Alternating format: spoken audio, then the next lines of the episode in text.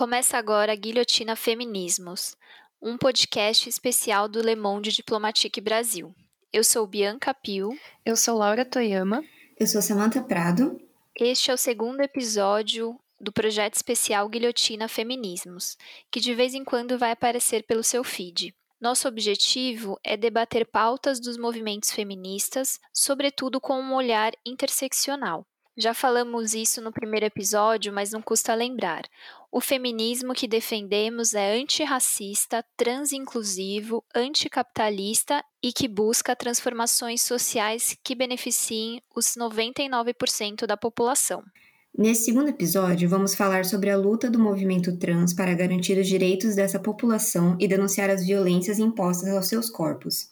Além disso, vamos debater o transfeminismo e o seu papel no movimento feminista. O debate das pautas do movimento trans é urgente no Brasil, país que ocupa o primeiro lugar no ranking de assassinatos dessa população. Só em 2020 foram 175 travestis e mulheres transexuais assassinadas, um aumento de 41% em relação ao ano de 2019. Esses dados foram levantados pela Associação Nacional de Travestis e Transsexuais, a ANTRA, que sistematiza e divulga anualmente esses números, a partir do mapeamento de notícias veiculadas em jornais e nas mídias digitais. De acordo com esse mesmo levantamento, 78% das vítimas eram negras. O estado com mais casos é São Paulo, mas quase metade dos assassinatos aconteceu na região Nordeste. Também chama a atenção que 71% dos crimes foram cometidos em locais públicos. A quantidade de assassinatos cometidos com requinte de crueldade representa 77% dos casos. Esses números deixam claro que a transfobia no Brasil não tem constrangimento e se sustenta na certeza da impunidade. Conversamos com Bruna Benevides, secretária de articulação política da ANTRA e uma das realizadoras da pesquisa. Ela nos falou sobre a importância dos dados no combate à transfobia e como a negligência do Estado para combater esses crimes faz parte de um projeto político. É, Bruna, apesar de a violência contra as pessoas trans e travestis no Brasil não ser uma novidade, você acha que houve um recrudescimento da violência com a ascensão de um governo abertamente contra as pautas e políticas LGBTIs? Olha, com certeza. E cabe ressaltar que não é só apenas depois da eleição deste atual governo em 2018. Né? Desde 2016, quando houve uma ruptura com o processo democrático e o golpe que aconteceu no Estado, uma instabilidade política, econômica e em diversas outras áreas já começou a refletir na violência. Tanto é que em 2017 foi o ano onde o Brasil mais assassinou pessoas em toda a sua história, de acordo com o Atlas da Violência, o nosso levantamento também foi o ano em que mais se assassinou pessoas trans no mundo e no Brasil, 2017. Logo em seguida, nós vemos essa escalada de uma agenda antigênero, mas que também é antitrans, ganha contornos antitrans a partir da narrativa falaciosa da ideologia de gênero e que tem incorporado insistentes tentativas de institucionalização da transfobia através de retrocessos nas políticas públicas, falta de ações específicas junto ao enfrentamento da transfobia, tentativas constantes de apresentação de projetos de lei que pretendem dificultar processo de cidadanização das pessoas trans e ainda a disseminação intencional de narrativas que acabam por estigmatizar criminalizar e muitas vezes demonizar as existências de pessoas trans, nos mantendo em um lugar subalternizado, invisibilizado, propício então para a violência. Cabe ressaltar que em países onde há uma extrema desigualdade social, grupos como os grupos de pessoas trans, travestis, mas também pessoas LGBTI racializadas que moram na periferia, nas favelas, nos interiores desse Brasil, também enfrentam esse processo histórico de precarização das suas vidas e marginalização, criando-se assim um cenário muito propício para a violência. A invisibilidade leva ao genocídio e é isso que nós temos presenciado. Nós temos dito, inclusive, que durante a pandemia da Covid, especialmente a epidemia da violência, ela não está de quarentena, né? Pelo contrário, nós temos visto aí que durante uh, a eleição do atual governo, a inserção dessas narrativas antitrans, a proposição de projetos e, sobretudo, nesse período mais crítico da pandemia, com a falta de ações, nós vemos um impacto direto na nossa população e na violência que é destinada aos nossos corpos, visto que o discurso da cúpula do governo e das pessoas que compõem é, ministérios e outros locais de decisão têm sido responsáveis não apenas por direcionar os nossos corpos para a violência e para o ódio, mas também incentivar uh, a instabilidade em uma população que não consegue se enxergar convivendo em um Estado, em uma sociedade que não acolhe os nossos corpos, que não respeita a nossa subjetividade. Então, o recado que, de certa forma, estamos dando Uh, principalmente para a juventude trans, é que a vida dessas pessoas não importa e a gente precisa reverter esse jogo, uh, rompendo com esse pacto de violência que está institucionalizado, pronto aí então para negar os nossos direitos, retrocedendo as conquistas que tivemos e manter as pessoas trans em um processo constante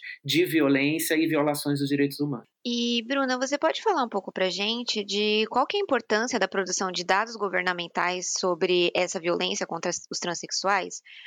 Porque existe uma enorme subnotificação, não é? É, na verdade, é, a subnotificação ela é um projeto de Estado, né? Nós temos dito em muitos momentos de que não levantar dados sobre questões específicas é uma negligência com essas pessoas, com essa população. Porque se o Estado não admite que a população trans tem sido vítima de uma epidemia de violência, de assassinatos, e não faz esse tipo de levantamento de dados, ele está se eximindo da responsabilidade de destinar recurso, de destinar políticas públicas, de destinar a estrutura governamental para o enfrentamento da omissão, para o enfrentamento da falta de dados, para o enfrentamento da cumplicidade, que de certa forma é incentivada quando disse que as pessoas trans não devem é, ser reconhecidas a partir de uma violência específica pela ausência de políticas públicas específicas também. E isso, de certa forma, potencializa que pessoas uh, transfóbicas, pessoas que têm ideais antitrans, pessoas que pretendem é, manter pessoas trans fora de qualquer espaço se sintam legitimadas para nos violentar, para nos agredir, para atear fogo nos nossos corpos, para nos matar, visto que elas não serão responsabilizadas. Então, o que nós precisamos, é, quando discutimos a importância da produção de dados, é para enfrentar a subnotificação, mas também para poder gerar política pública. Não se faz políticas públicas sem dados, porque são esses dados que vão dizer quais são os elementos que precisam ser enfrentados e de que forma as políticas, os gestores, em interlocução com a universidade para a produção de pesquisas, com os movimentos sociais, podem pensar em formas de erradicar a violência. Porque o que nós temos visto são ações pontuais, mas ainda muito incipientes que se limitam a tentar diminuir a violência. E diminuir a violência não vai resolver este problema. Precisamos romper com todas as práticas e discursos que potencializam a violência direcionada às pessoas trans e travestis no Brasil. Com certeza, Bruna. E você pode falar um pouquinho para a gente também como que o ANTRA faz o seu levantamento? Bem, a metodologia utilizada por nós, né? Eu sou uma dessas pesquisadoras, junto com a professora Sayonara Nogueira, nós somos as principais pesquisadoras da violência contra pessoas trans no Brasil e que, inclusive, somos responsáveis por estes dados serem analisados no ranking global pela Transgender Europe. Há normalmente uma confusão de que é a Transgender Europe que coloca o Brasil nesse ranking aí como que mais assassina pessoas trans. Porém, ela faz este eh, levantamento a partir das pesquisas que os próprios países têm produzido, né? Então nós utilizamos a mesma metodologia, que é uma busca ativa em redes sociais, em jornais e outros tipos de mídias que estão noticiando as violências, as violações de direitos humanos, os assassinatos contra pessoas trans. Então, sem a publicização destes dados, nós não saberíamos a dimensão dessa violência. Claro que é um trabalho que não é feito com a metodologia mais adequada, vou dizer assim, porque nós precisaríamos, por exemplo, saber quantas pessoas trans existem no Brasil, qual a situação socioeconômica, onde estão localizadas, escolaridade, entre outras, já que nós não temos esses dados. Então, nós usamos uma metodologia é, diferenciada para tentar traçar esse diagnóstico anualmente a partir dessas notícias e analisar aquilo que as matérias estão dizendo, mas ir um pouco além também pensar naquilo que não está sendo dito, como entender o cenário da violência, a intensidade, a crueldade presente nesses assassinatos, o perfil dessas pessoas que estão sendo assassinadas, o perfil dos suspeitos, quais os elementos que constam ali na hora do ato específico da violência uh, fatal. Enfim, nós pretendemos, a partir dessa metodologia, dar uh, elementos suficientes para embasar uma pesquisa que já está consolidada há cinco anos, uh, feita pela ANTRA, mas que já é feita no Brasil há mais de 30 anos por outros grupos, que incluía toda a comunidade LGBTI e que nós fizemos um recorte específico de pessoas trans para poder aprofundar um pouco mais. Então, esse, tipo de metodologia ele tem se mostrado muito eficaz no momento em que um dos principais objetivos é denunciar a estrutura do Estado que tem zero dados, enquanto em um ano, 2020, nós conseguimos mapear 175. Como que uma instituição da sociedade civil que não tem o aparato governamental, que não tem o aparato pessoal e, sobretudo, investimento para isso, que consegue levantar 175 assassinatos de forma artesanal, vamos dizer assim, e o Estado brasileiro tem zero dados sobre esse tipo de violência. Então há uma contradição e uma inversão deste papel. E, o que, que e por que, que nós fazemos isso? Exatamente para denunciar que é possível fazer esse tipo de levantamento, embora com uma metodologia que tenha as suas próprias limitações limitações, o que não invalida os seus dados, mas ao mesmo tempo para que possamos cobrar do Estado de que se nós identificamos 175 assassinatos do ano passado, considerando casos que não são noticiados pela mídia e que há essa subnotificação, como que o Estado não consegue chegar sequer a estes mesmos dados que foram publicados pela mídia? Então fica sempre esse desafio de nós usarmos as estatísticas feitas pelas instituições da sociedade civil para tentar uh, constranger o Estado brasileiro, embora estejamos em um momento em que os representantes são inconstrangíveis, sobretudo frente à comunidade internacional, mas para tentar pedir uh, socorro e dizer do tamanho do problema que nós estamos vivenciando no Brasil para buscar alternativas, já que o Estado brasileiro tem falhado miseravelmente ao ignorar essas estatísticas e essa violência. E Bruna, esse cenário que você está relatando para a gente de omissão mostra justamente uma questão que você até trouxe no, numa, numa pergunta anterior, que é um projeto de Estado, né? Essa omissão ela não é à toa, né? Essa apatia em, em tanto produzir os dados para entender o cenário, quanto efetivamente combater essa violência que está exterminando os corpos das pessoas trans e travestis no Brasil, né? Não, é exatamente sobre isso que a gente fala quando denunciamos a omissão porque eu vou fazer um paralelo rapidamente com a Lei Maria da Penha. Né? Nós temos hoje no Brasil a Lei Maria da Penha, que ela não foi fruto de uma política proposta pelo governo. Né? Na verdade, o Brasil foi denunciado nas cortes internacionais e ele foi condenado e obrigado a ter uma legislação específica que potencializou o enfrentamento da violência doméstica, o enfrentamento da violência contra a mulher, o enfrentamento da violência de gênero.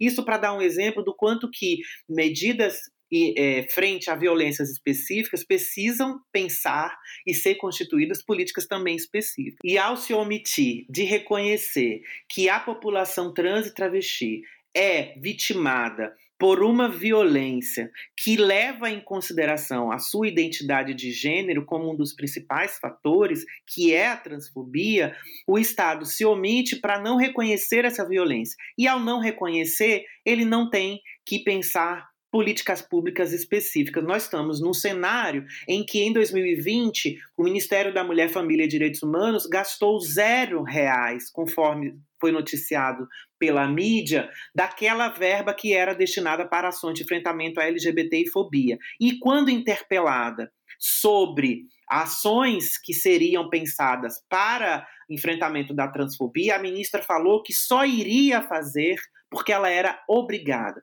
Então, isto que está sendo dito é exatamente a negação da transfobia, a negação de um qualificador de ódio contra a identidade de gênero de pessoas trans pelo Estado, exatamente para que ele não tenha que reconhecer o quanto ele tem falhado e o quanto ele tem sido corresponsável, seja por ação direta ou seja por omissão, porque a transfobia por omissão, ela causa tantos danos quanto a transfobia direta. É, e Bruna, pegando um gancho aqui com a, com a sua resposta, a gente também tem que lembrar que a gente está num país que a homofobia ela não foi reconhecida via legislativo ou executivo.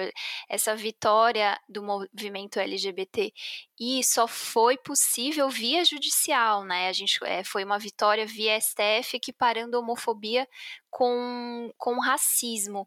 É, eu acho que é importante destacar isso porque mostra mais uma vez a omissão, inclusive dos nossos legisladores, de proporem uma lei que proteja essa população que é vítima de violência. E aí vale destacar que dentro da população LGBTI, a população trans é, é mais vitimada, não?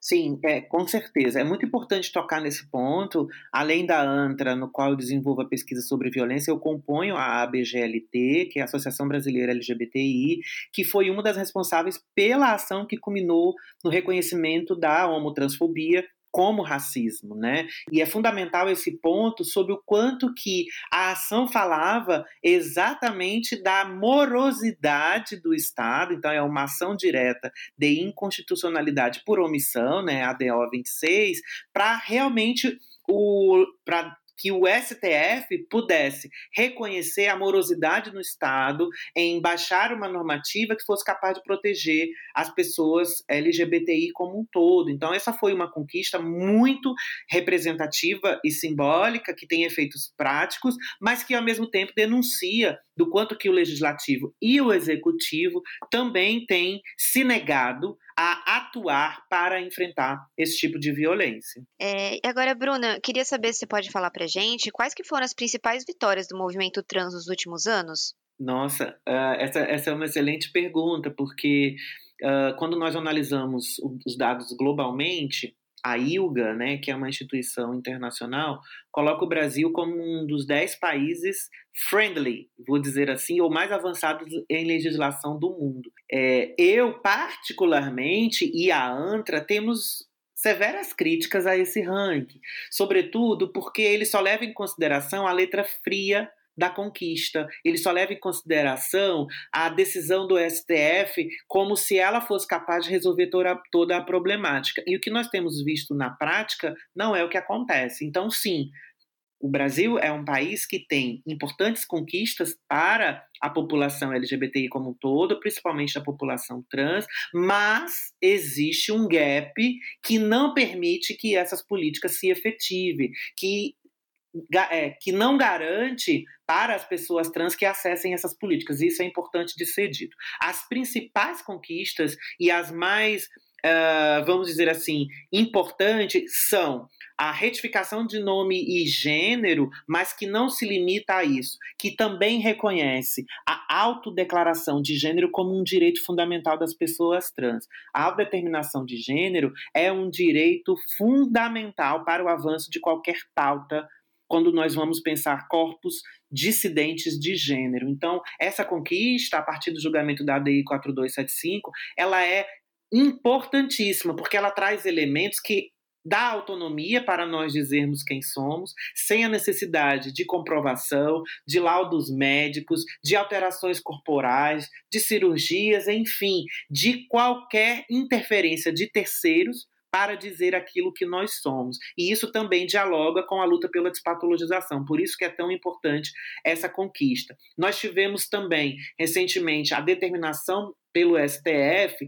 para que os sistemas de saúde reconhecessem as nossas necessidades específicas de corpos trans e que adequassem os seus sistemas para que pessoas trans que têm próstata, por exemplo, pudessem ter acesso aos cuidados para próstata, que de acordo com o ordenamento hoje só prevê uh, saúde do homem e saúde da mulher, mas numa perspectiva cisgenerificada. Então, uma mulher trans não tem a possibilidade de acessar uh, cuidados com a sua próstata, para dar um exemplo, porque lá só está previsto na saúde do homem. Além disso, nós também temos a possibilidade de doação de sangue, porque ao contrário do que se pensa, uh, essa não era uma restrição apenas para homens gays e HSH. Existia uma pergunta muito problemática, onde as pessoas perguntavam para quem ia doar sangue se elas faziam sexo com pessoas trans, com travestis, e isso era muito preocupante porque nos colocava automaticamente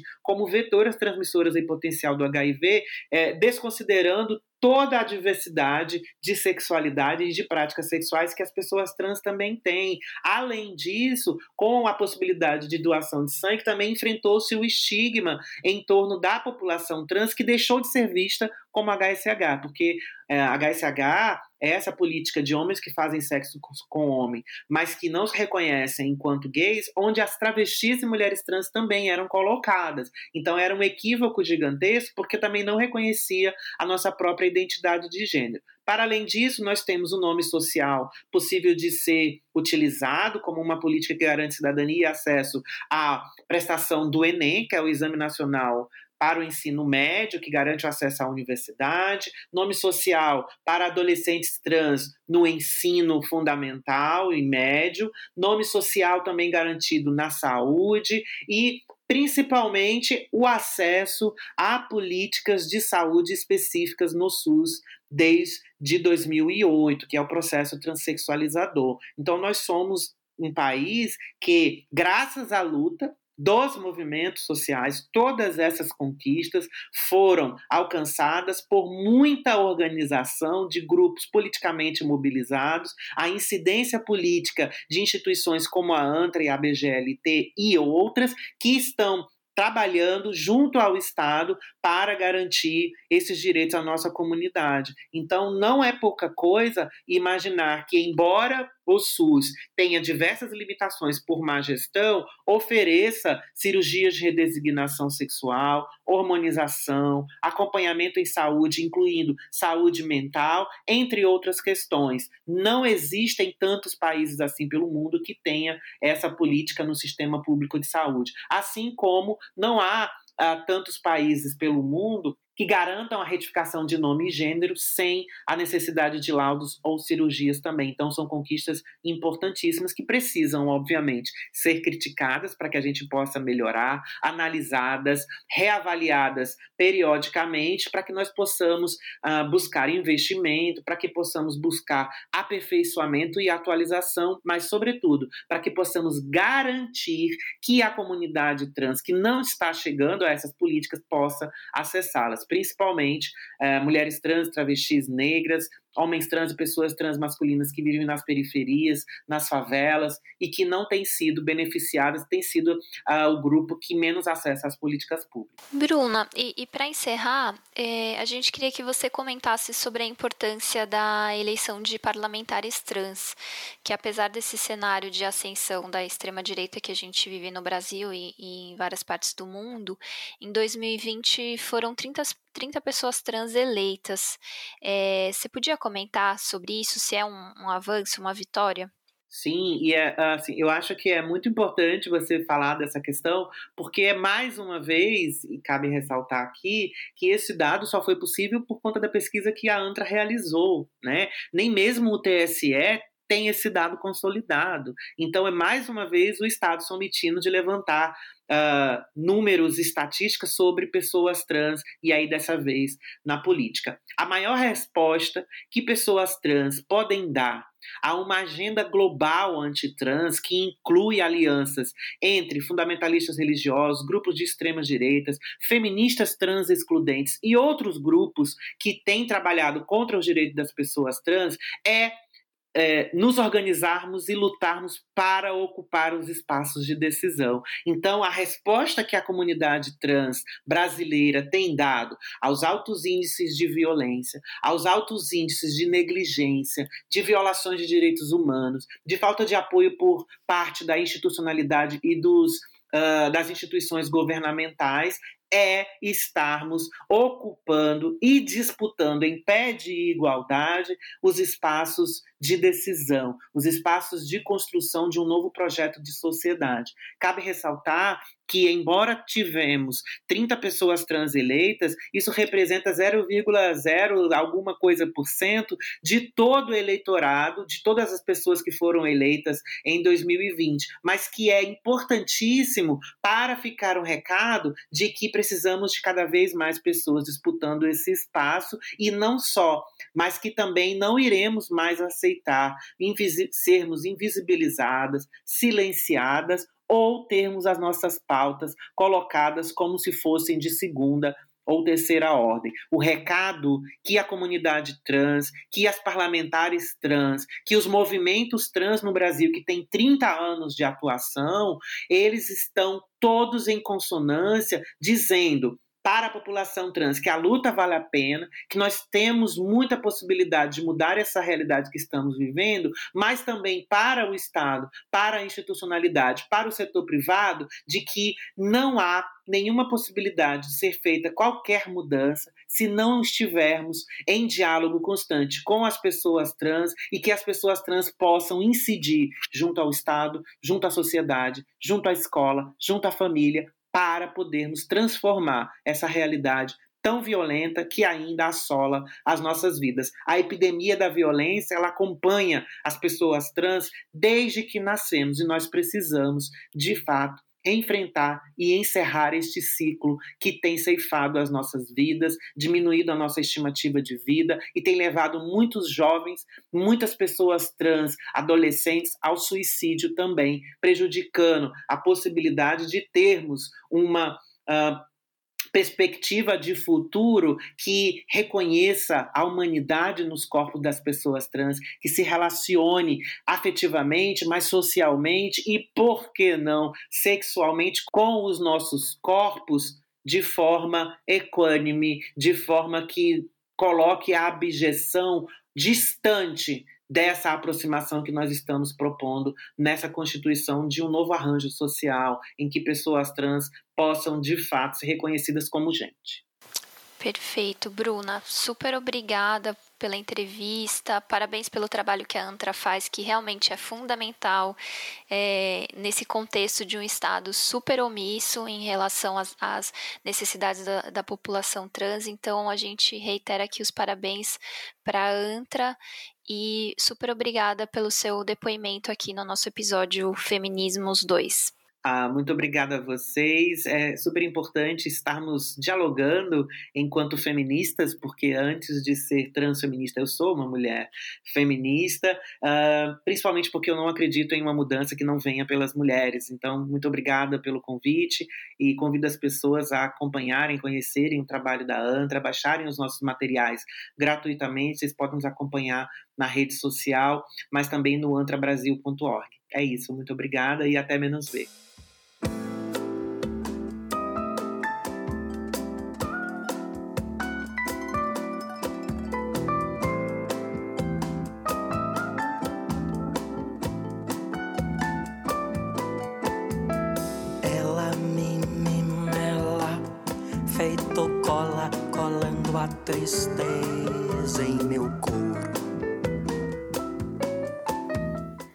Partir da década de 1990, parte do movimento feminista começou a questionar se os fatores biológicos seriam o mesmo que definiria nossas mulheridades.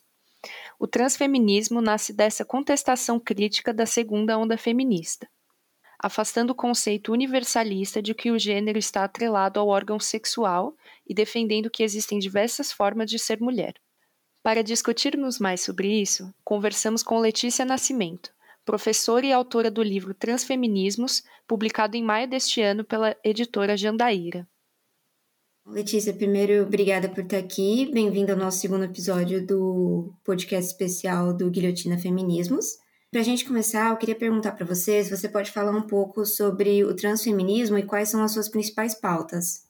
Então, eu sou professora Letícia Carolina Nascimento, autora do livro Transfeminismo, e eu compreendo o transfeminismo como um lugar epistemológico e político a partir do qual travestis, transexuais e pessoas trans pensam as suas experiências a partir dos feminismos. Então, o transfeminismo, ele não nega a construção feminista, ele agrega a construção feminista às experiências das pessoas trans de modo geral.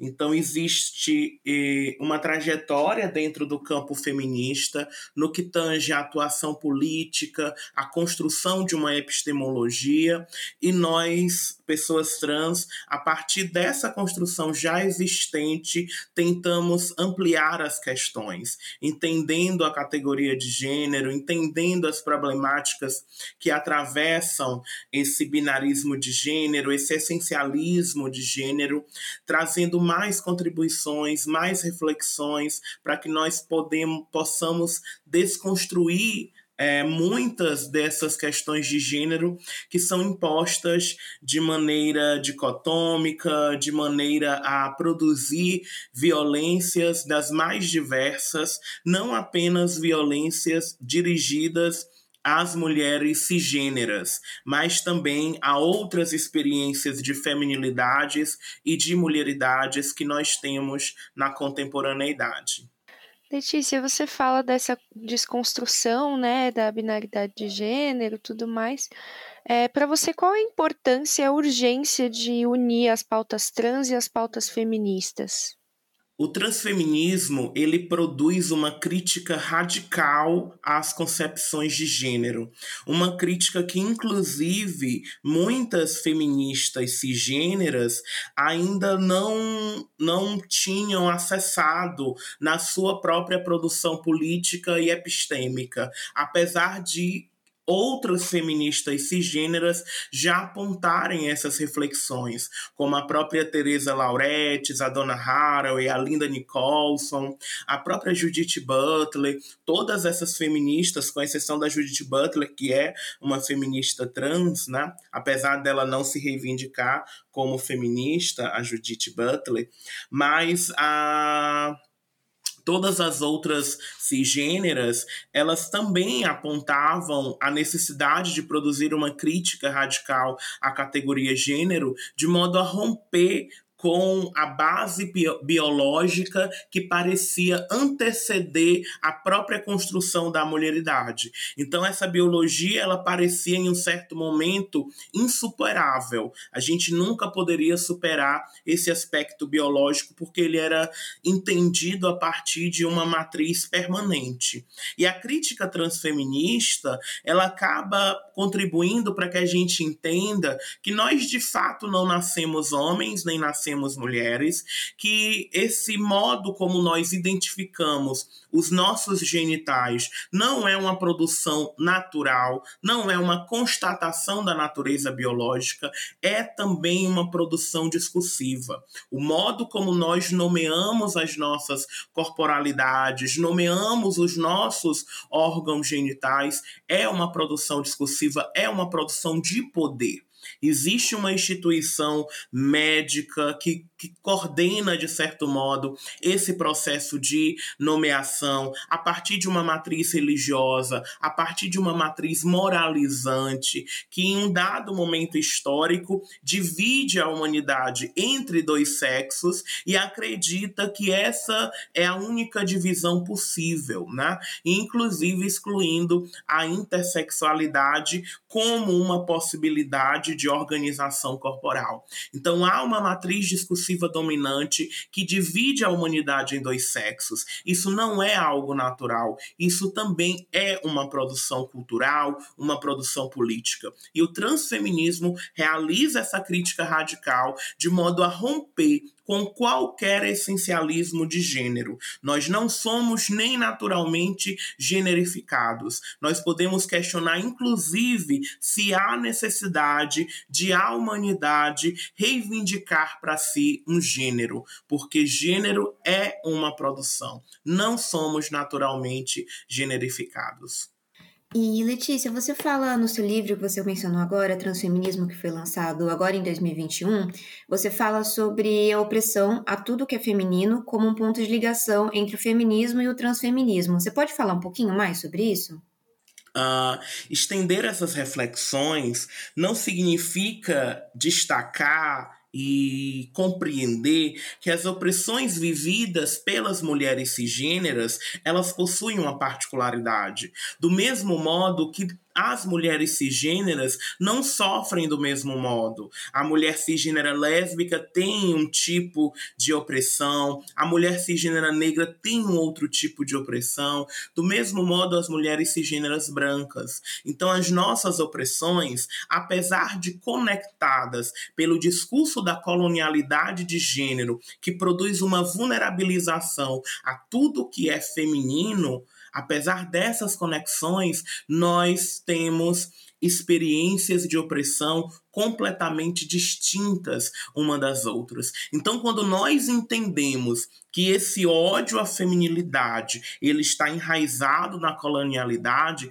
isso nos permite nos conectar. Então, eu posso olhar para uma mulher cisgênera e dizer nós temos opressões diferentes. Nossas opressões são diferentes, mas a raiz dessa opressão ela é a mesma. É o ódio que a colonialidade ela produz contra tudo que é feminino, porque dentro de um regime colonial, aquilo que é feminino é compreendido como uma passividade, como algo menor, inferior, que um homem pode dominar, pode abusar, pode ter para o seu prazer, para o seu uso. Então é essa a concepção de feminino que nós temos dentro de um regime colonial. E quando as mulheres trans, as travestis, elas assumem para si essa feminilidade, essa mulheridade, a sociedade colonial imediatamente identifica essas corporalidades como também corporalidades que podem ser submetidas a todo tipo de humilhação e de violência. Então, esses signos, essa performance da feminilidade, ela é, é, nos, ident nos identifica, né? nos permite ser identificadas como alvos do machismo, do cissexismo, dessa cis-heteronormatividade. Por isso que é importante para todas nós feministas entendermos que apesar das nossas dores serem diferentes, nós podemos exercer a sororidade umas com as outras. A sororidade, ela não deve ser exercida entre iguais, porque nós mulheres, nós identidades de gênero femininas não somos iguais, não somos iguais. É a partir das nossas diferenças que nós devemos aprender a exercer a sororidade. E isso torna o exercício da sororidade ainda mais difícil, porque a gente sempre espera se conectar com uma outra pessoa, exercer a empatia a partir de uma mesma dor, de um mesmo sofrimento. Mas a, o exercício que nós devemos fazer fazer é como, apesar de nossas dores serem diferentes, nós podemos nos reivindicar irmãs umas das outras. Isso é um desafio que o feminismo precisa superar. Letícia, e você acha que a partir do reconhecimento dessa raiz comum de opressão, esse exercício de sororidade que você menciona, você acha que o movimento feminista nos últimos anos se abriu mais às pautas das pessoas trans? Sim, sem dúvidas. O feminismo, ele tem, é, apesar de algumas é, feministas ainda é, é se oporem à inclusão das pessoas trans, é, nós, pessoas trans, de certo modo, temos um lugar dentro do feminismo. E estamos circulando em vários eventos feministas, né? É, inclusive em, em, várias produções, é, é, em mesas, a gente está presente. Ainda não é a presença que nós gostaríamos de ter, ainda é uma presença menor mas paulatinamente é, essa participação ela tem sido ampliada e a gente percebe que quanto mais essas discussões elas acontecem, mais o feminismo ele vai se alargando, ele vai ampliando as suas fronteiras, né? entendendo inclusive que apesar de nós considerarmos as mulheres e como eu prefiro dizer as identidades femininas e de mulheridades como sujeitas do feminismo, nós precisamos entender que o objetivo do feminismo não é exclusivo para as mulheres, para as mulheridades e para a feminilidade. O feminismo ele se ocupa em repensar uma outra sociedade na qual haja uma equidade de gênero.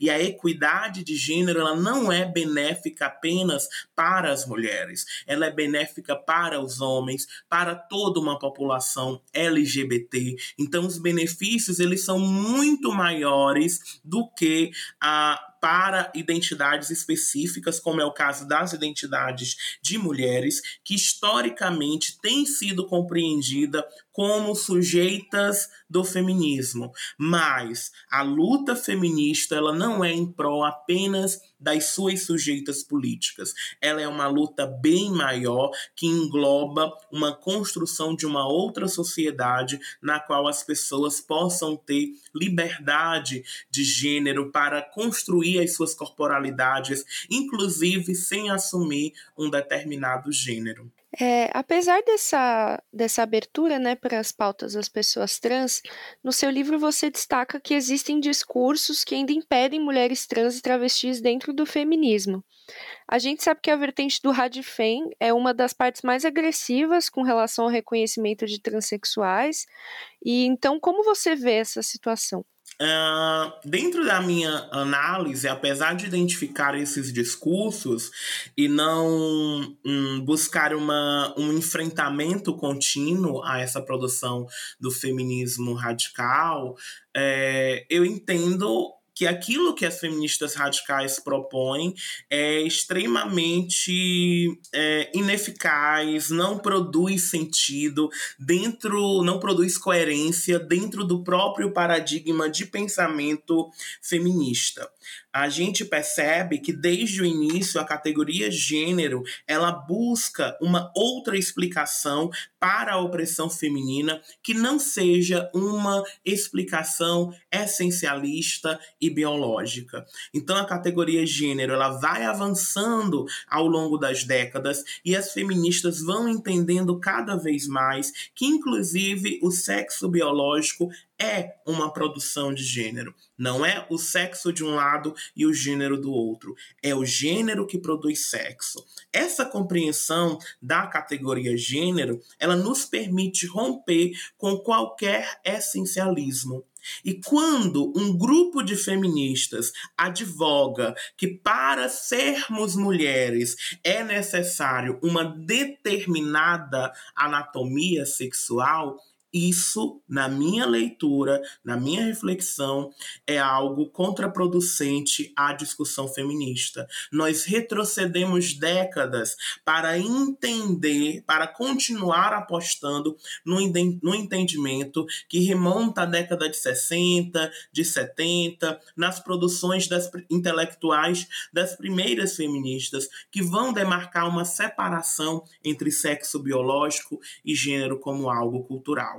Nós não devemos mais ficar presas a essa binaridade. Nós devemos entender gênero como uma produção complexa, inclusive da anatomia sexual. E levando a cabo a frase da Simone de Beauvoir, se não se nasce mulher, se torna, a questão que eu pergunto, a questão que eu faço é, se nós não nascemos mulheres, o que nos faz nos tornarmos mulheres. Se existe um processo de tornar-se mulher, por que não eu também posso me tornar uma mulher? Então, é um diálogo que eu faço com a trajetória dos estudos de gênero para entender que não há sentido entre as provocações, os ataques produzidos pelo feminismo radical. E quando elas dizem que nós sofremos opressões completamente diferentes das que elas sofrem, eu concordo. Inclusive, não acho que ter diferenças nas opressões justifique uma separação dentro do movimento feminista. Porque se justificasse, as mulheres negras não teriam criado o feminismo negro. Elas teriam criado o um movimento próprio e se separado do feminismo. Porque quando eu leio Lélia Gonzalez, Djamila Ribeiro, Conceição Evaristo e todas as outras feministas negras, elas são pontuais, enfáticas em afirmar que as opressões vividas por mulheres negras não são as mesmas de mulheres brancas. E por que então que mulheres negras se colocam dentro de um mesmo feminismo junto às mulheres brancas? Porque existem conexões. Então eu, enquanto uma mulher travesti, enquanto uma mulher trans, não preciso ter as mesmas opressões de uma mulher cisgênera para considerar as mulheres cisgêneras de irmãs. Nós ganhamos muito quando nos agregamos e juntamos as forças. O nosso inimigo não está entre nós, mulheres e identidades femininas. O nosso inimigo é o patriarcado, é o machismo, é a cis heteronormatividade. São esses inimigos que nós devemos atacar e destruir. Maravilha, Letícia. E agora, encaminhando um pouquinho mais para o fim, é, eu queria fazer uma pergunta sobre mais a parte do movimento LGBT, porque a gente sabe que historicamente o movimento LGBT ele é conduzido muito mais por bandeiras de homens brancos gays, é a principal representatividade deles, né? E eu queria saber se você acha que o movimento ainda assim acaba inviabilizando um pouco os transexuais e as travestis. Sim, sem dúvida. Inclusive, é por conta dessa invisibilidade dentro do movimento LGBT que as mulheres trans, as travestis, elas decidem por ampliar as possibilidades de luta. Então, nós somos, nós atuamos, as mulheres trans e travestis, como agentes infiltradas em vários movimentos. Então, nós estamos dentro do movimento LGBT, nós continuamos dentro das organizações LGBTs, nós não saímos. Nós temos os grupos de organização trans, exclusivo para pessoas trans. Nós estamos dentro dos feminismos, nós temos travestis e mulheres trans negras dentro do movimento negro, buscando fazer essas discussões desde dentro dentro do movimento negro também. Então, nós estamos é, nos dividindo entre essas possibilidades de organização social e política, porque entendemos que as nossas opressões elas são diversas, né? E a partir desses diálogos a gente consegue construir alianças potentes para a, a desconstrução da cis heteronormatividade, desse modelo, né, de sociedade que se baseia em uma divisão de gênero e uma divisão a partir das orientações sexuais. O movimento LGBT, ele tem aprendido muito com as pessoas trans, a gente tem conseguido nas últimas, nos últimos anos é, mudar um pouco o rumo da, das políticas, né? E a inclusão das pessoas trans ela está, ela está acontecendo. Isso é um processo gradual em todos os movimentos que nós decidimos participar, e isso tem sido um processo é, gradual. E a gente vai continuar insistindo, né? Porque essa perspectiva brancocêntrica nos movimentos sociais ou machocêntrica, falocêntrica, ela é comum a todos os movimentos. Se você vai no movimento feminista, é, quem exercia os privilégios eram as mulheres brancas. Se você vai no movimento negro, as principais lideranças eram homens cisgêneros negros. Então, todos os movimentos têm buscado essa desconstrução, né, na, no, no intuito de possibilitar uma maior representatividade numa perspectiva interseccional, né? A categoria interseccionalidade ela tem contribuído muito para esse debate, para a gente entender que eu não sou apenas trans, eu sou uma trans negra, eu sou uma trans nordestina, eu não sou apenas uma mulher cisgênera negra, eu sou uma mulher mulher cisgênera lésbica. Então, mulheres negras estão também dentro do movimento LGBT e dentro do movimento negro. Esses cruzamentos, eles são extremamente necessários e extremamente potentes para a luta que nós estamos construindo contra o cis heteropatriarcado. Com certeza, Letícia. E agora acho que as perguntas que a gente tinha elaborado foram essas. Queria saber se você tem algo mais que você queira acrescentar que você acha importante falar e a gente acabou não perguntando. Não, não. Adorei as perguntas. Acho que elas resumem, de certo modo, muitas das proposições que eu apresento no livro Transfeminismo, né? Afirmar que o transfeminismo, assim como o feminismo, né? Ele é para todos, ele não é escrito e pensado apenas para pessoas trans. O transfeminismo ele está muito além das proposições de pensar apenas a realidade das pessoas trans. Nós nós entendemos a necessidade e a potência de desconstruir cada vez mais gêneros e sexualidades. O que nós iremos construir, eu não sei, mas a necessidade de desconstruir, ela é muito, muito, muito importante. Eu espero que dentro dessas construções possíveis esteja uma sociedade onde haja equidade de gênero ou se possível, não haja mais gênero, tendo em vista que gênero é uma categoria de opressão e nós devíamos lutar para ter uma sociedade não generificada. Apesar de avanços conquistados nos últimos anos em termos de visibilidade de pessoas trans, ainda estamos longe de poder dizer que a comunidade conta com acesso pleno aos direitos fundamentais.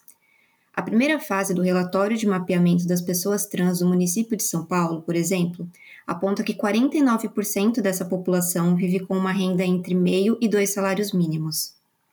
Também vale ressaltar que a expectativa de vida de pessoas trans é de apenas 35 anos, e no Brasil, 90% desta população tem a prostituição como fonte de renda, segundo a ANTRA. Para tratarmos das possibilidades de construir novos caminhos para a cidadania plena de pessoas trans, conversamos com Neon Cunha. Neon foi a primeira mulher trans no Brasil a ter nome e gênero legalmente reconhecidos sem a necessidade de um laudo médico em 2014.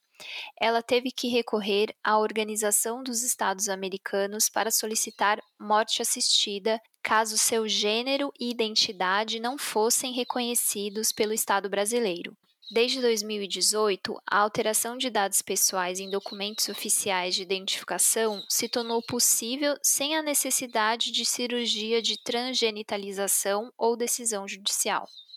É, Neon, em um dos levantamentos feitos pela ANTRA no ano passado, é, mostra que em 10 anos o assassinato de pessoas trans cresceu 75% e a gente segue sem políticas públicas eficazes para a proteção dessa população, né? O que, que você acha que explica isso? A gente pode nominar que esse é um projeto de Estado? Eu acho que primeira coisa assim, é pensar uma construção de uma sociedade buscando uma ideia de norma, né? De que a gente vai ter uma discussão como ideologia de gênero, é, basicamente ideologia de gênero que nem foi constituída para atacar pessoas trans, foi constituída para atacar inclusive mulheres cis o direito ao aborto. Isso é uma outra pauta que intersecciona. Eu acho que tem uma constituição de uma sociedade, não é só um Estado na sua omissão, é, omissão é a palavra correta para mim. Eu acho que também um avanço de uma ideia religiosa sobrepondo questões científicas, questões biológicas, etc. Né? As pessoas ficam buscando justificativas em questões de dizer, olha, porque é da natureza, porque é isso e aquilo ou, da, ou porque é do biológico, a gente tem que entender que a biologia é o estudo da vida e toda coisa que represente, que constitui vida, deve ser estudada, pesquisada, analisada e compreendida pela biologia. Basta pensar nisso um pouco, que é importante dar visibilidade na questão das pessoas intersexo, que não é nem uma questão de identidade de gênero, é muito mais uma questão de como as pessoas pensam de condição de natureza. É, acho que antes de falar desse construto uh, da transfobia, preciso falar do construto da, do cissexismo, essa ideia de que o gênero da pessoa cis, da pessoa cisgênera, é mais legítimo de alguma forma em contraponto ao gênero das pessoas trans. Pondo isso, é preciso realmente pensar em como está se constituindo uma sociedade. A gente pensa que em 1982 a gente tem 82, não, não 82, 92, a gente tem a eleição da Cátia Tapeti em Colônia do Piauí, numa região bem rural, 1992, para ser exata, que é eleita, eleita como expressão de voto pela região, e que é uma mulher trans, negra, que está ali. É mais fácil pensar assim, o que faz com que uma sociedade é, não assuma responsabilidade e nem pressione, por exemplo, a, a ideia de pensar numa sociedade assumindo responsabilidade é pensar numa sociedade que vai cobrar de um Estado também, na política pública, a proteção de todas as vidas, incluindo essas. Então, por que, que para determinadas existências isso não vai ser considerado como direito à vida, né, que está na Constituição, etc. E tal. Eu diria que aí, para finalizar um pouco a minha fala, pensar na questão da ausência, como cresceu a ausência também da laicidade do Estado, né? De como questões que geralmente quando você vê quem ataca essa população tem muito mais um viés religioso, muitas vezes, um viés de, isso mesmo, de negacionista do desenvolvimento científico, mesmo quando tem na área médica ou clínico-médica, você vê que a gente que vai pegar valores religiosos para contextualizar, que não vai ampliar o leque, falando assim, olha, Inclusive, a ciência acolhe todas as demandas, não só dos corpos das pessoas trans, como do corpos de pessoas cisgêneras, dentro das suas perspectivas de saúde, e aí pensar em saúde como um conjunto de saúde integral que vai permear a saúde psicoemocional, assim como a saúde do corpo. Então, acho que é para além do Estado, é uma constituição de uma sociedade civil, que, lógico, que tem a ver com a constituição de um Estado. Perfeito. Não, só para fazer um comentário que é impressionante como essa questão religiosa ela está no centro da retirada de direitos é, e aí das mulheres, das pessoas LGBTQI+, a questão, até a questão racial está sempre permeada por essa perspectiva religiosa, né? Exatamente. E a gente pensar que num país que tem Deus seja louvado na sua moeda, que você entra nas casas que representam o Estado, o Estado para o povo em geral, são esses lugares que vão ter símbolos religiosos ostentando. E aí não é um julgamento sobre o símbolo religioso, é sobre assumir compromisso com a laicidade do Estado, que é justamente garantir que todas as origens religiosas, criados, sejam contemplados, não, dá, não a favorecimento de um, um único pensamento religioso. Né? Como isso, e como isso vai constituir pessoas políticas assumidamente. É, acho que nunca vi um avanço tão grande. A gente fala de avanços de, de violência, também precisa pensar em avanços de ausência de comprometimento político para uma população, para uma nação, quando você pensa no investimento que se dá em determinadas classes religiosas e outros setores para colocar essas pessoas na produção de leis, né? Ou assumindo cargos no próprio legislativo, né? E no judiciário. Neon, e no contexto da Covid-19, quais foram as principais dificuldades que a pandemia trouxe para as pessoas transgêneras? É, eu diria que é, eu acho que aí tem que fazer uma soma de questões. Eu posso falar porque eu acompanho o trabalho da Casa Neon Cunha, né, que não é minha instituição, como as pessoas pensam. É, eu sou só uma homenageada por jovens LGBTQIA+, de periferias, de favelas. É, Olha, é muito tocante, porque você pensa em tudo. Por exemplo, no meu caso em especial, pela primeira vez, eu consegui um tempo de ficar em casa. Eu trabalho há 39 anos, nunca tinha ficado em casa. Eu me dei conta das exclusões a partir da ideia de inserção, né? O trabalho formal que te obriga a estar no lugar o tempo todo, mais do que isso, mais o tempo de formação, etc. O tempo que eu nunca fiquei em casa. Então, pela primeira vez eu olhei para casa, eu moro nesse mesmo endereço há 26 anos, eu fiquei olhando, esse é um ponto. Outro ponto que desde a pandemia a maior urgência foi de alimentação. Isso é falando de uma população que vive, eh, a que eu acompanhei pelo menos majoritariamente, da prostituição, da exclusão social, é, gente tem muita formação, gente com problemas de acesso à tecnologia, outras que sim, as mais jovens. É, acompanhar caso, acompanhei praticamente do ano passado para cá morte de cinco pessoas, não pela Covid, mas pela violência, pessoas assassinadas, gente que foi assassinada com espeito de churrasco, gente que foi assassinada é, com tiro, gente que foi ameaçada de morte, gente que foi assassinada com 80% do corpo queimado. A gente tem as dificuldades, e aí a gente tem que fazer mesmo a questão do gênero, identidade de gênero é, e raça que gera classe nesse país.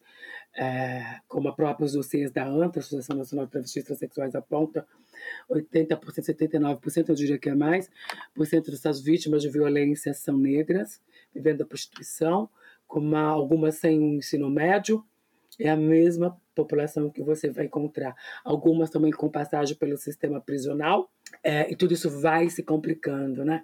E aí, a, eu, acho que, que eu tenho discutido muito como criar um elo para que a gente possa usufruir, ainda que precariamente, desse dito conceito de humanidade né? porque todas essas questões da exclusão desumaniza num processo exatamente esse, em que alguém pode ter 80% do corpo queimado.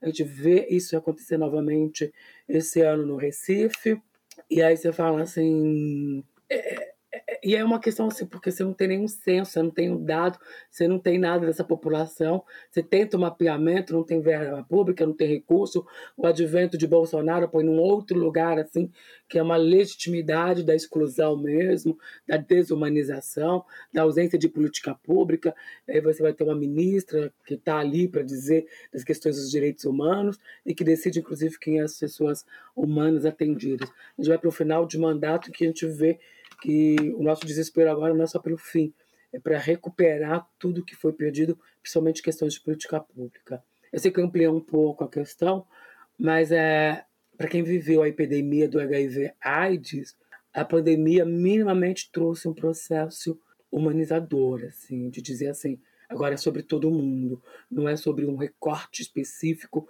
de uma população que a gente vai condenar com, como eles diziam, com câncer né, com câncer homossexual ou com a AIDS. E aí você vê uma epidemia que coloca todo mundo, de uma certa forma, numa consciência de vulnerabilidade. Algumas pessoas vão negar, outras pessoas vão, vão falar assim: ah, a gente precisa fazer mais para que garanta humanidade, dignidade. Aí os desafios são muitos, estou pensando aqui. Sim, não, essa questão da humanização ela é fundamental, né? Eu acho que é, é, um, é, um, é, um, é um desafio muito grande, assim, no Brasil, de humanizar esses corpos, né? E, e pensando nessa questão da dignidade que você estava comentando, tem um, uma questão que é bem importante que eu já vi em algumas falas suas que se refere à regulamentação da prostituição, né? Você pode explicar para a gente por que, que é importante é, essa iniciativa seria importante e poderia apoiar e trazer benefícios para as mulheres trans? Eu acho que até para alguns homens trans também que vivem da prostituição, usam aplicativos, etc. Hoje não é mais uma exclusividade de mulheres trans e travestis. É preciso trazer o construto social da travestilidade, das travestis, que é um espaço muito mais político, de visibilidade, de questionamento, até para carregar as questões históricas. Eu realmente me reconheço enquanto mulher trans, mas entendo que muitas vezes as duas eh, significam a mesma coisa, porém a travestilidade traz a questão da, do estigma e do estereótipo que muitas vezes são desqualificadores de humanidade. É uma pauta que está em discussão, está em construção, não se fecha. Eu tenho dito que a gente está em transição constante, então tudo é possível de ter uma versão melhor. É, tem um projeto de lei Gabriela Leite, né, é um clássico, eu não vou me estender aqui, as pessoas podem pesquisar sobre isso. Acho que uma das maiores vozes é a Indianari Siqueira, que agora sofreu uma, uma violência no Rio de Janeiro, uma das pessoas responsáveis pela Casa NEM, ou a principal pessoa dentro da Casa NEM, que é um lugar de acolhimento de pessoas LGBTQIA+, no Rio de Janeiro. É, a regulamentação, primeiro entender que a prostituição não é crime. A regulamentação é como regulamentar uma profissão. Está posto. Quais são os seus direitos, onde você pode ser assistida, você vai trabalhar por conta própria, você vai trabalhar num lugar específico, alguém constitui um lugar para este fim. A gente vê muitas casas de show, de massagem, sei lá do que, que fala sobre isso, principalmente da prostituição sujana. E você vê realmente impérios e palácios. Então não beneficia só a população trans.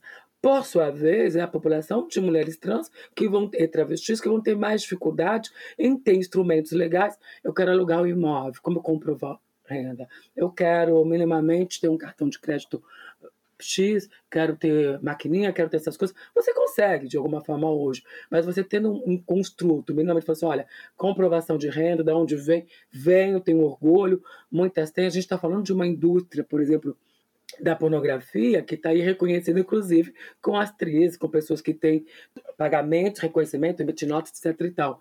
Para esta população, já não. Essas pessoas que vivem da prostituição ou estão muitas vezes marginalizadas, e quando você fala de prostituição de rua, você fica à mercê de muitas questões, como a própria cafetinagem, como o próprio desabrigamento e como lidar com tudo isso, né? Você não consegue minimamente precificar, ter uma margem de preço para todo mundo, porque você vive o tempo todo na informalidade.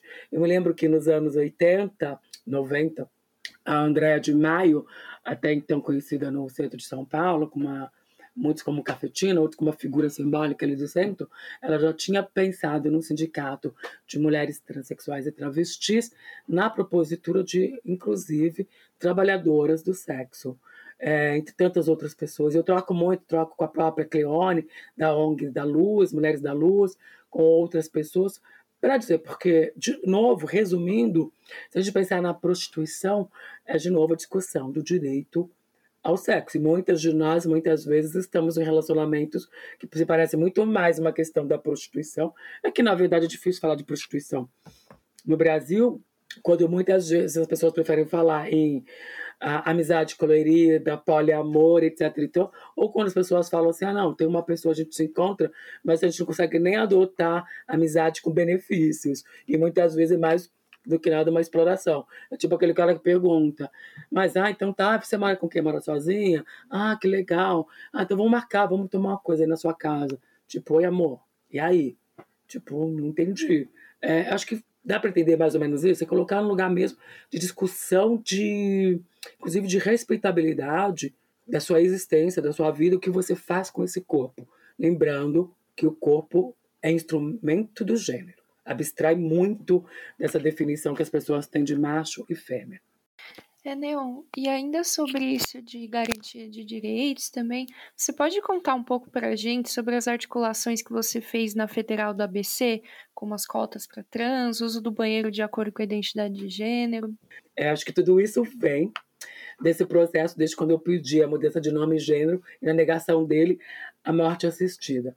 É, em consequência disso, se torna uma, uma voz, uma visibilidade desse questionamento, né? porque eu me recuso mesmo à patologização, a ter que passar por todos esses processos que criam um ideal cisgênero para que a pessoa transgênera exista.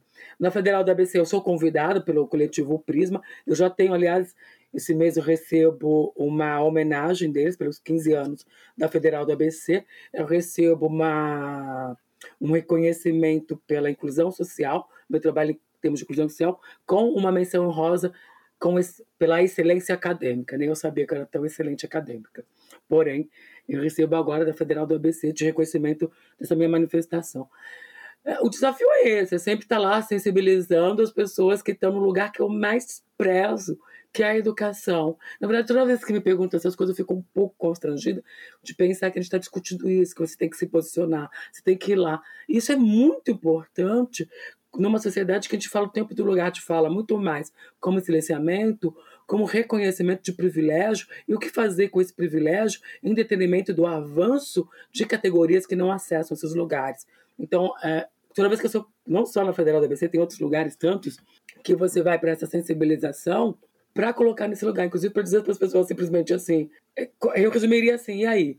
Você pode compartilhar esse seu privilégio? Ou é tão difícil assim? Imagina, você ter que pedir para uso de banheiro, cota de pessoas. Finalizando mesmo isso, um jornalista, logo que eu terminei as cotas, ele me perguntou, pô, mas por que você está fazendo isso? Essas pessoas nem vão vir aqui. Aí eu perguntei, você é cisgênero? Ele falou assim, sou. Eu falei assim, então, a minha pergunta é, a pergunta é diferente. Por que, que eu não posso ter o mesmo direito que você? Na verdade, é só para apontar um caminho. Não sei se essas pessoas vão vir. Só quero dizer para elas que é um farol em mar aberto, que elas podem nadar em alguma direção. Até então, se nada, sem direção nenhuma, coisa que você nunca se preocupou, Provavelmente você não tem nem mestrado nem doutorado, e ele falou que não tinha. Então você nunca se preocupa em ocupar esse lugar. Agora, muitas destas, não é que elas não querem, elas não podem, elas são impedidas, porque eu quero minimamente, de alguma forma, amenizar os confrontos de sofrimento que pode ser pensar, eu preciso me inscrever. Como que vai ser? Vão respeitar o meu nome? Eu vou poder usar o banheiro? É tranquilo? Eu tenho que passar o tempo todo ali implorando que as pessoas validem o meu nome social, porque muitas pessoas não vão fazer retificação para o nome civil e aí vão ter que lidar com esse construto. Pessoas que já, por N motivos, ou porque acumularam bens, ou porque acumularam tantas certificações, e rever todas essas certificações dá muito trabalho. Eles vão falar assim: não, eu só quero usar nome social porque eu não quero perder o que eu já construí, que é um direito também. Por isso que a discussão do nome social também ainda se faz muito forte, presente, em paralelo à discussão de ter uma lei de identidade de gênero que contemple isso, para além de que tem uma ADIM, que você vai no cartório, tem liberdade, autonomia de decidir sobre o seu nome, você ainda paga as custas, tem todo um processo burocrático ainda. Neon, para a gente encerrar aqui a sua participação, eu queria é, perguntar para você assim, como a gente pensar, a gente pode pensar e construir caminhos, aí pode ser via institucional ou não, para uma cidadania plena das pessoas trans. Como você acha que a gente pode caminhar para isso? Não tem jeito, é engajamento político, entender que todo mundo está fazendo política, não esse sentido aristotélico da coisa, né? Bem para a humanidade, que você pode assumir responsabilidade. E eu, como já tinha falado agora do lugar de fala, que as pessoas falam assim, não, esse é meu lugar de fala, então tá bom, esse é seu lugar de fala, mas você é o quê? Você é cisgênero, você é transgênero, qual é a sua condição? Ah, eu só sou isso, eu sou aquilo, mas é impossível. Você não tem nenhum privilégio. Eu acho que as pessoas que têm menos privilégios, assim, é, são pessoas trans no geral. E aí você pode fazer uma série de recortes. Eu vou pegar aqui o meu caso, que é mais fácil de falar. Eu penso assim, mulher negra, meríndia, transgênera, 51 anos, trabalhado 39 anos, sem perspectiva de aposentadoria. Comecei a trabalhar com quatro anos acompanhando minha mãe nas faxinas. Aí você olha e fala assim, assumindo responsabilidade desde os 11 anos de trazer dinheiro para dentro de casa para uma sobrevivência. Então você fala, você tem todos os vetores. Aí eu olho para mim e falo assim, mas eu tenho um, um privilégio, que é o privilégio da mobilidade.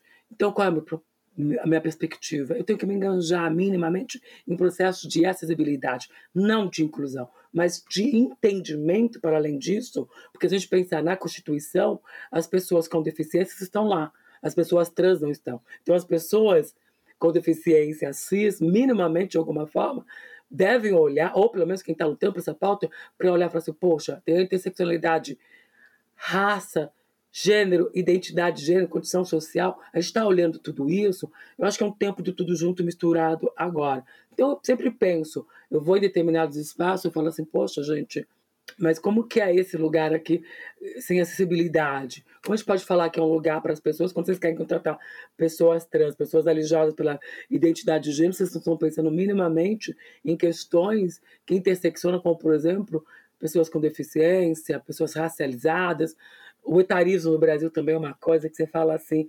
uau! É, a gente não fala da pessoa idosa, a gente fala do velho, né? Do mais velho, daquela pessoa com esse velho com ranço do descartável.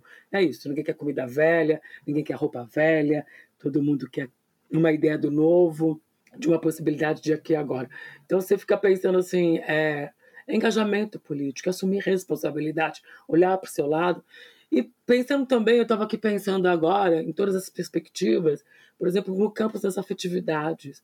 Pelo amor das deusas, da beleza e do amor, gente, vamos desgenitalizar as afetividades. Vamos ampliar o campo do afeto. É só desgenitalizar, permita-se amar todas as possibilidades de pessoa. E aí tudo bem. Você, você que dê conta da sua orientação sexual, mas minimamente, eu, que sou uma mulher trans heterossexual, está aberta pelo menos para homens cis e homens trans, não tão só para um lugar. Eu acho que é isso, é um processo de repensar a vida e se engajar politicamente no sentido de dizer eu tenho essa consciência, eu tenho essa responsabilidade a partir do meu privilégio e vou fazer alguma coisa efetiva. Perfeito. E para isso é fundamental eh, contar com um movimento social, por exemplo, que, os, que o feminismo seja trans é, interseccional, né? É, eu uso o feminismo interseccional, as pessoas me questionam por que, eu não uso o transfeminismo. Eu bebo o tempo todo no feminismo negro, sou filha de uma mulher negra que se reconhece a partir das minhas falas sobre questões raciais. Eu digo que, pelo respeito à minha história, que eu me reconheci o maior preconceito. Primeiro foi a, a misoginia, na sequência, a questão racial e o restante por aí em diante, enquanto criança até adolescente. Então, eu me me coloco nesse lugar da, de feminista interseccional. Mas eu acho que aí também que pensar cada um da, do seu rolê, mas pensar no feminismo transincludente, né? E não adianta você vai falar assim, ah, mas a fulana falou isso sem perspectiva de ofensa. A gente fica escutando inúmeras escritoras, por exemplo, que está na moda, escritoras falam assim, ah, mulheres trans não foram socializadas como mulheres. Eu queria saber onde elas estavam quando eu, aos dois anos e meio de idade, disse à minha mãe, eu sou uma menina ou mais onde é que elas estavam quando a minha mãe, a minha mãe, eu adoro, porque aí é geralmente a feminista cis, que defende todas as causas, inclusive o direito à saúde reprodutiva, que muitas mulheres cis não vão ter, e ninguém está discutindo isso, não provavelmente não estava lá no acolhimento psicoemocional para minha mãe, que gestou uma menina quando eu nasci. E ela olhou e as pessoas disseram para ela não é uma menina. Eu também fico sempre me pondo no lugar pensando na frustração dessa mãe. Mas talvez, se ela tivesse consciência naquele momento, lá no 24 de janeiro de 1970, que a filha dela poderia existir, porque ela ia requerer o corpo como legitimidade do gênero dela, da identidade de gênero dela, talvez ela faça assim: tá tudo bem, é só mais uma menina nascendo de um outro jeito, ou só mais alguém que vai constituir um gênero, e talvez, com sorte, lá no futuro, eu seja a mãe dessa mulher incrível, como ela me diz nos seus áudios, todas as vezes, quando ela tem que se referir a mim, que ela pega e fala coisas do tipo que eu vou mostrar para vocês aqui. Minha querida, minha linda, meu tudo, meu amor da minha vida. Você não vê defeito na minha pessoa, mas para mim é uma deusa na terra nascida. Graças a Deus que eu sou sua mãe. Me orgulho muito, muito, muito por isso. Mas vou levando meu barquinho, sabe? E eu te abraço com saudade. Se Deus quiser, uma hora eu vou fazer uma coisa maravilhosa para nós, se Deus quiser. Eu parei porque o áudio é grande. É, eu fico pode pôr esse trecho no episódio? Devem pôr. Ah, maravilha. Boni muito bonito, vamos pôr. Porque, de fato, ela, ela reconhece a mulheridade, a racialidade, e muitas vezes ela diz, é porque para nós, mulheres negras, a dor é um outro lugar, é de um outro jeito. Por isso que é sempre esse tom confidencial, é sempre esse tom. É, o áudio é maior, é quase uma carta. Então você olha assim você fala: será que essa sociedade pensou que essa mulher só guardava até a melhor amiga, como ela diz muitas vezes? Porque a melhor amiga, a filha, não podia ser só uma mulher. Afinal de contas, foi a minha declaração. Quando eu abri o processo, esse é um corpo de mulher. Esse corpo contém o pênis. Esse é o pênis de uma mulher. Era só sobre isso. Era só sobre condição de um corpo reivindicando o gênero. E aí, gente, quem tiver problema, que se vire. O movimento trans segue se articulando e resistindo. Em 2020, 30 pessoas trans foram eleitas em todo o Brasil, de acordo com a ANTRA. Na última semana de setembro, a Câmara Municipal de São Paulo instalou a CPI da violência contra pessoas trans e travestis. Presidida por Erika Hilton, a primeira vereadora trans a ser eleita na cidade, a comissão tem como objetivo dar resposta às violências sofridas pela comunidade e também para sensibilizar agentes públicos para o desenvolvimento de políticas públicas voltadas a essa população. O segundo episódio especial Guilhotina Feminismos fica por aqui. Esperamos que tenham gostado e pedimos que nos escrevam nas redes sociais ou no e-mail guilhotina@diplomatic.org.br com sugestões, ideias ou críticas. E nós estamos em busca de parcerias para viabilizar a continuidade desse especial. Então, se você faz parte de alguma organização que trabalha com o tema e pode nos apoiar, escreva para a gente. Até o próximo episódio. Esse episódio teve a produção, roteiro e apresentação de Bianca Pio, Laura Toyama e Samantha Prado. A edição de som é de Débora Pio.